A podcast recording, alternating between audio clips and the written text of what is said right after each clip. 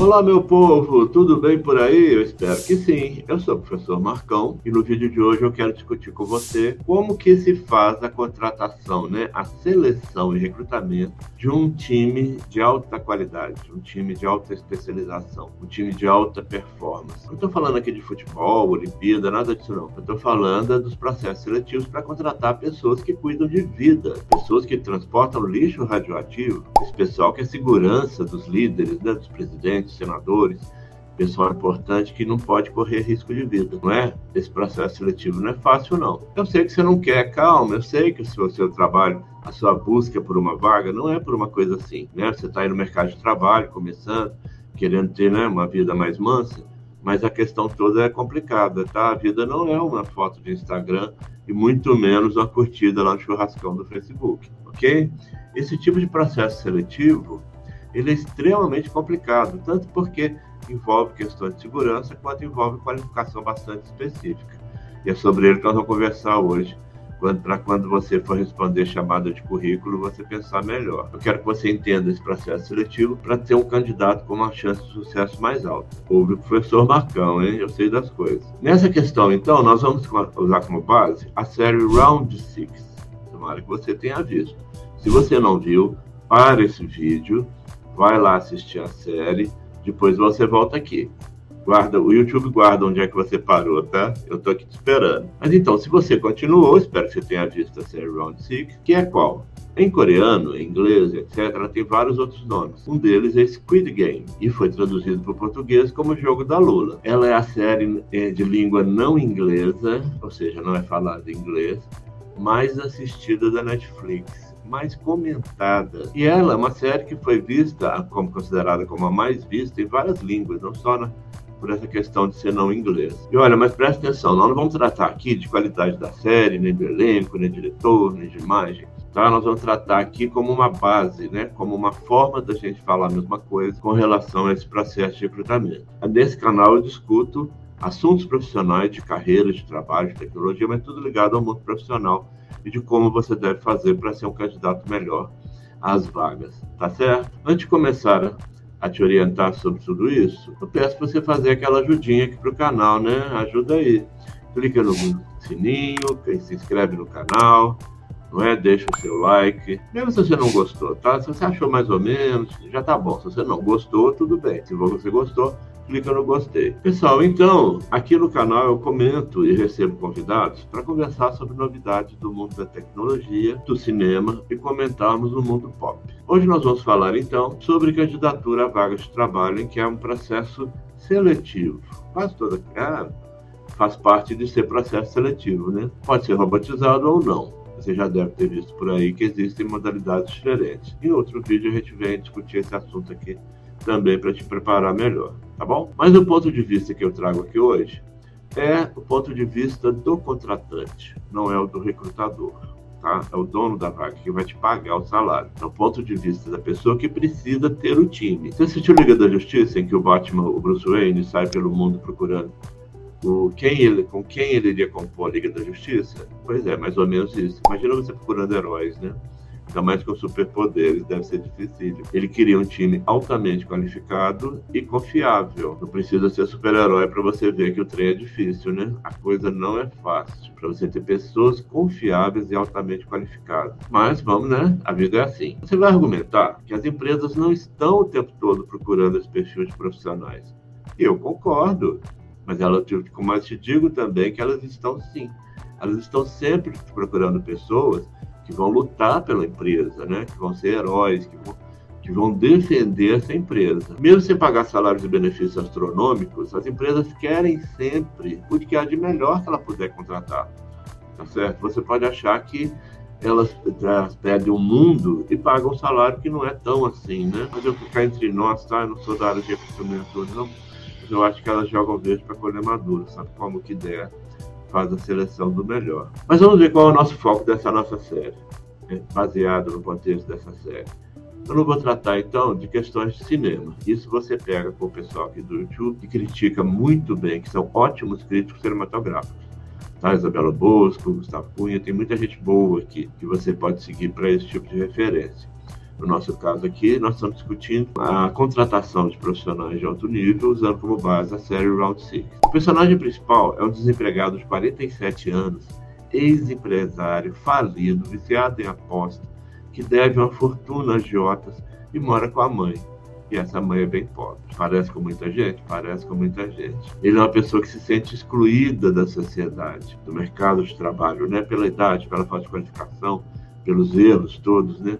Ele acha que ele não tem mais salvação. Talvez ele vive em função dos benefícios do governo, mas ele não está dando conta, né? As dívidas são muito grandes. Por que, que ele é tão apaixonante? Por que, que ele é um personagem que, não sendo herói, a gente fica fã dele no filme, né? Porque ele representa uma infinidade de pessoas da nossa sociedade, tá certo? Veja aí quantas pessoas estão desempregadas, né? Algumas dessas pessoas estão vivenciando situações ultra críticas em suas vidas. E essas do Ground Six, né, da série, elas são reunidas em uma ilha deserta para disputar uma fortuna. Isso te lembra Big Brother?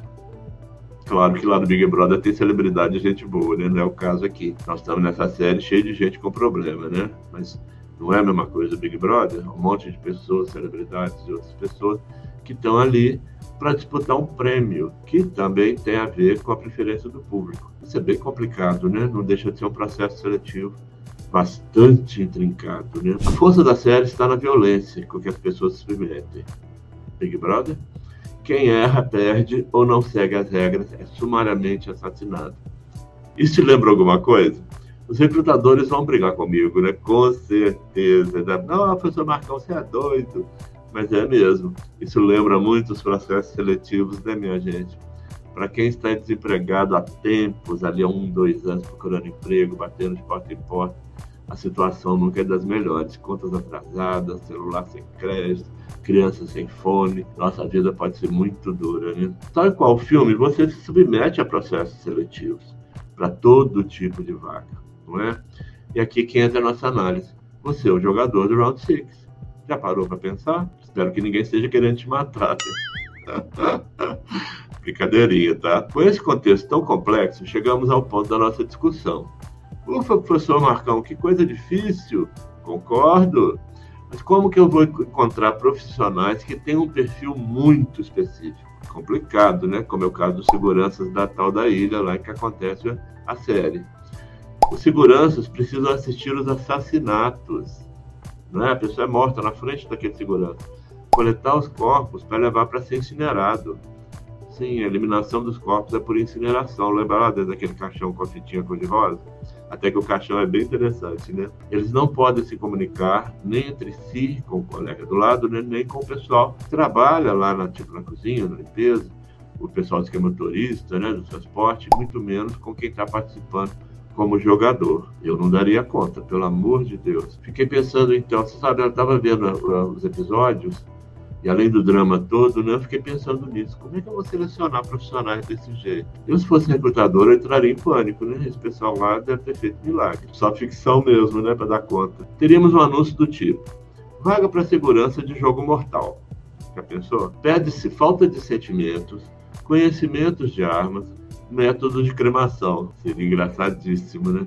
No mínimo ia parar lá na Fátima Bernardes, né? Pede-se experiência em esquema de assassinato e sequestro, né? Osama Bin Laden lá deve estar tá dando volta no túmulo falando isso aqui, né? Como é que seria para ele contratar né, o pessoal lá? Aí você vai dizer, nossa, professor, isso não existe. Meus amigos, eu espero que não, não é? Mas com tanto terrorismo pelo mundo, o mundo islâmico, eu sei que os processos não são esses, né? Lógico, né? Mas acontece que acontece existir nesse, esse recrutamento, né? Não vou entrar nesse mérito aqui não. Eu tendo a concordar com você que realmente não existe e penso que a proposta da série é mesmo pura ficção quando pensamos na estrutura operacional que isso ia necessitar, tá certo?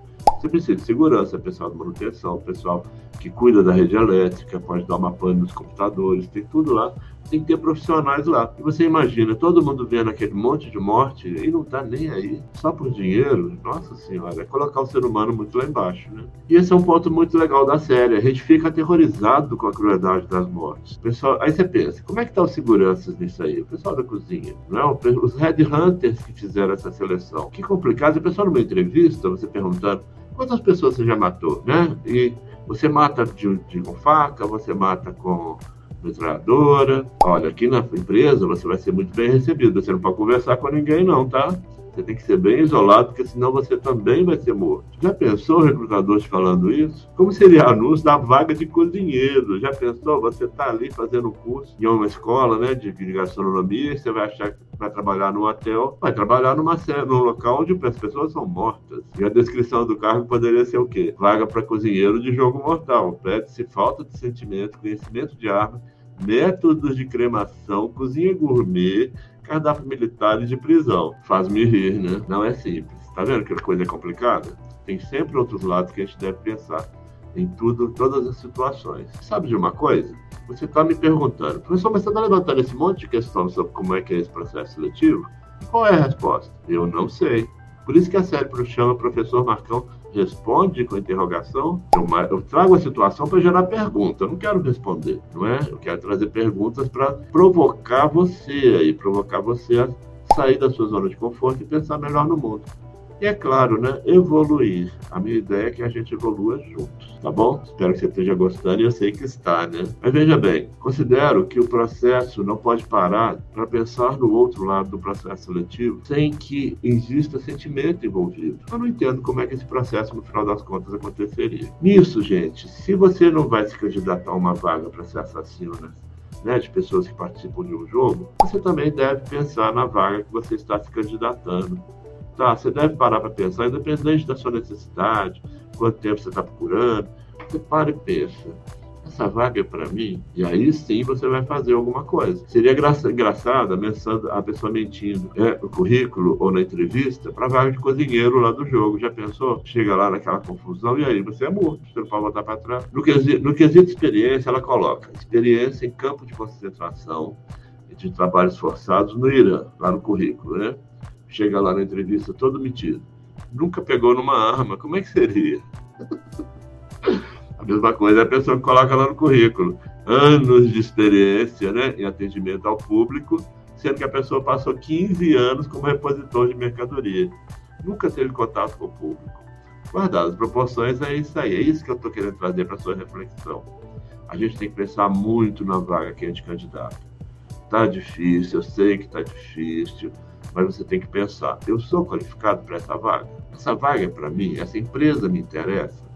Porque no final das contas, quem seleciona a empresa é você. Não é a empresa que te seleciona. Você é candidato, ela vai te colocar lá.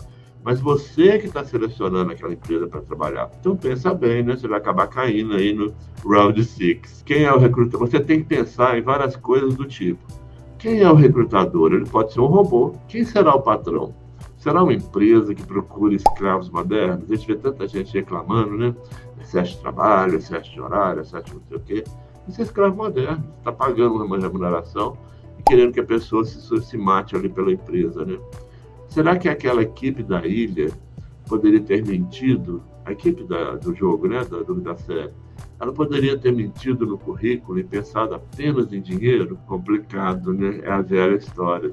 Dinheiro não é tudo, é muito, mas não é tudo. A ficção nos ajuda, então, gente, por isso que eu trago ela aqui, a fazer esse questionamento, porque isso não tem na vida real para a gente usar como exemplo. Espero, né? Ah, meu Deus, você sabe de algum caso? Me conta, duvido. Você vai brincando comigo, né? Fala sério, não tem jeito de existir isso, não. Então, meu povo, chegamos ao fim. Aguardo as críticas a filmes e séries que eu faço, essa é uma análise que eu gosto de fazer, para ir além dos holofotes do cinema e dar forma, dar corpo às nossas dúvidas, tá bom?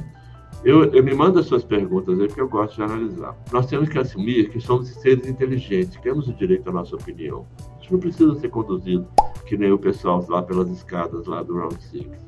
Mas do jeito que a coisa está, está fica difícil ter informação sem contaminação, né? É um bombardeamento do mesmo assunto que você acaba sendo vencido, né?